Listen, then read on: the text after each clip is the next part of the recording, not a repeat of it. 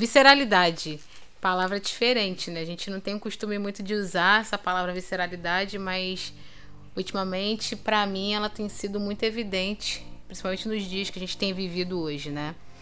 Mas antes de eu falar sobre a visceralidade de Deus, eu acho mais interessante te explicar o que, que é essa tal visceralidade, né? Quando a gente fala da palavra visceralidade, a gente pensa em intestino, em vísceras, mas a gente vai falar no sentido é, figurado da palavra. Significa assim: é algo que é profundo, intenso, íntimo, é, profundamente enraizado, é, que faz referência às vísceras ou órgãos internos de um indivíduo. Ou seja, é algo muito intenso, é algo muito profundo. Então a gente a gente pensa em Deus quando a gente pensa em algo assim. Porque Deus é esse. É íntimo, é profundo, é intenso, é forte. Ah, Juliana, mas como assim Deus é esse cara? Eu vou te provar falando de João 3,16. Quando ele fala que ele amou o mundo, né?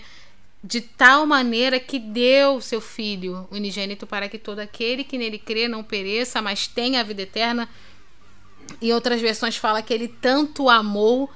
Ou seja, eu não consigo não pensar em Deus visceral quando eu leio esse versículo, sabe? É, ele amou tanto, ele se doou tanto que ele deu o filho dele. Ninguém pediu. Em nenhum momento ninguém chegou assim: ah, Deus, me dá o seu filho para morrer no meu lugar ou para ser o sacrifício perfeito. Não, ele olhou para nós, nos amou tão intensamente que deu o filho dele por nós. Eu, como alguém que sou mãe, eu pensando na humanidade, pensando nas pessoas, eu não teria essa, essa capacidade de dar um filho meu em favor de alguém que vai olhar para mim e vai me negar. Mas ele não se atentou a esse detalhe, ele simplesmente pegou o filho dele e deu. Isso é um amor intenso de Deus, é um amor profundo, íntimo, é um amor visceral. Só que assim, é, a gente também não pode confundir um pouco as coisas, né? Deus ele é muito intenso no amar, muito, mas ele também ele é intenso no tratar, né? Uma coisa não vai anular a outra. Quando a gente pensa em Deus lá no Antigo Testamento, na forma que ele tratava as coisas, era Sodoma e Gomorra, ah, beleza, não tá bacana, tacou fogo ali, acabou com aquele lugar. É, a gente pensa no dilúvio, a gente pensa na forma que Deus tratava esses processos. Ele vinha de forma muito intensa, é, muito profunda, porque aquele era o tempo para essas coisas. A humanidade daquele tempo precisava tra ser tratada daquela forma. Mas só que Deus daquele tempo não mudou. Ele continua sendo o mesmo Deus daquele tempo. A única diferença que tem do Deus daquele tempo para o Deus de hoje é a graça. Ou seja, a visceralidade de Deus hoje é filtrada pela graça. A graça filtra esse visceral do Senhor. E aí a gente tem Jesus que faz esse filtro e o Espírito Santo que nos conduz nesse processo. E é muito legal porque quando a gente pensa na tratativa de Deus, como ele trata a gente, como ele cuida da gente, é, a gente tem certeza que quando a gente está passando por algum processo e alguma situação, é, a gente sabe que vai fluir, sabe? A gente tem essa certeza de que vai dar certo, porque a gente está sendo tratada de forma intensa, porém filtrada pela graça, é, através de Jesus ou seja, a gente está ali enraizado em Cristo e sendo conduzido pelo Espírito. Então, como algo assim não pode dar bom, sabe? Como algo assim não pode dar, dar certo? É, e é muito legal pensar nessa forma, porque Deus ele é muito intenso. Porque a, qual é o intuito de Deus, na verdade? Ele é intenso no amar, ele é intenso no tratar, porque ele só tem um plano: fazer com que nós tenhamos relacionamento com Ele fazer que nós tenhamos intimidade com Ele. O projeto de Deus ele não mudou, ele é o mesmo, ele quer nos levar ao jardim, sabe? Ele quer nos deixar próximos a Ele, perto dele, nem que para que isso ele tem que ser mais intenso nos seus processos, mas sempre com esse propósito de nos trazer para perto, de estarmos juntos a Ele, sabe? E aí a gente às vezes acha que por ter a graça a gente pode tratar é Deus de uma forma muito banal às vezes. Só que não é assim. Se você for pensar, Deus ele é muito intenso no tratar quando a gente pensa, por exemplo, olha, se o teu olho te faz pecar, arranca ele fora.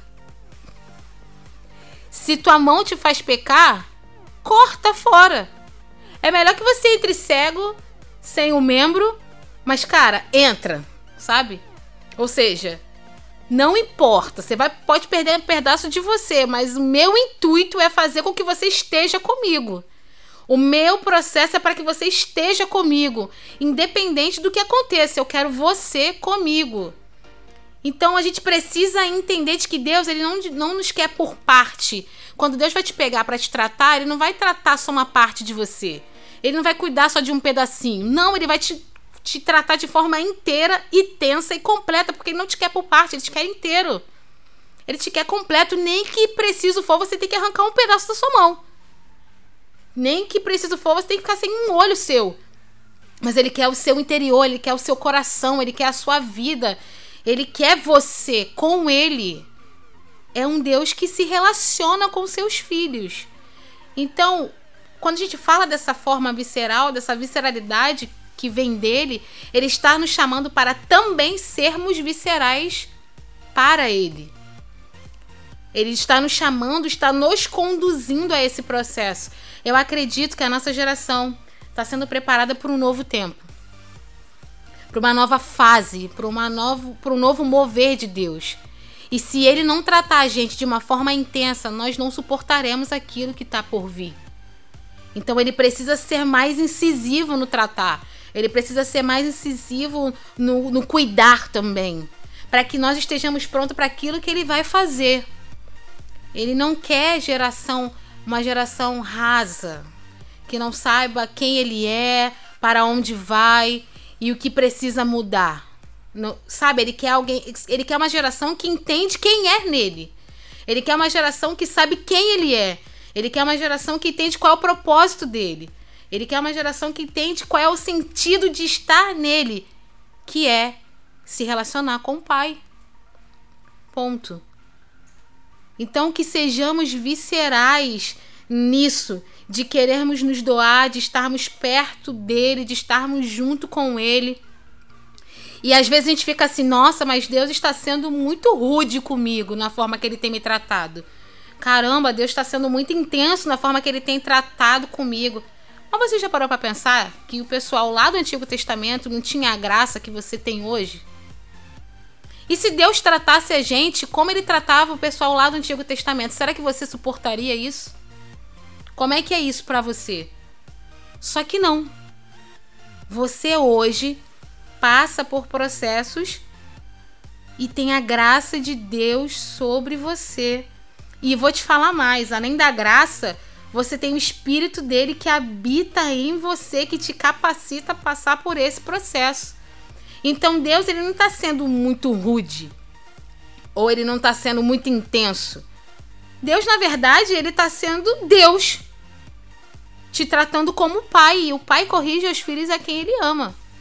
E ponto. Sabe, a gente precisa entender esse processo. A gente precisa entender que nós somos nele. A gente precisa saber qual é o propósito da gente nele. É muito importante a gente ter a consciência disso, de quem nós somos em Deus e dessas tratativas que ele tem com a gente. É, falando dessa, dessa visceralidade de Deus, você já parou para pensar que esse Deus, que criou todas as coisas, que fez todas as coisas, aquele Deus que criou, sabe, os céus e a terra sem precisar de uma matéria-prima, de nada, criou tudo do nada absoluto por ele mesmo. Esse Deus faz questão de te ter perto dele? Então eu vou te convidar a ser visceral com esse Senhor, com esse Deus que é visceral em querer ter você por perto.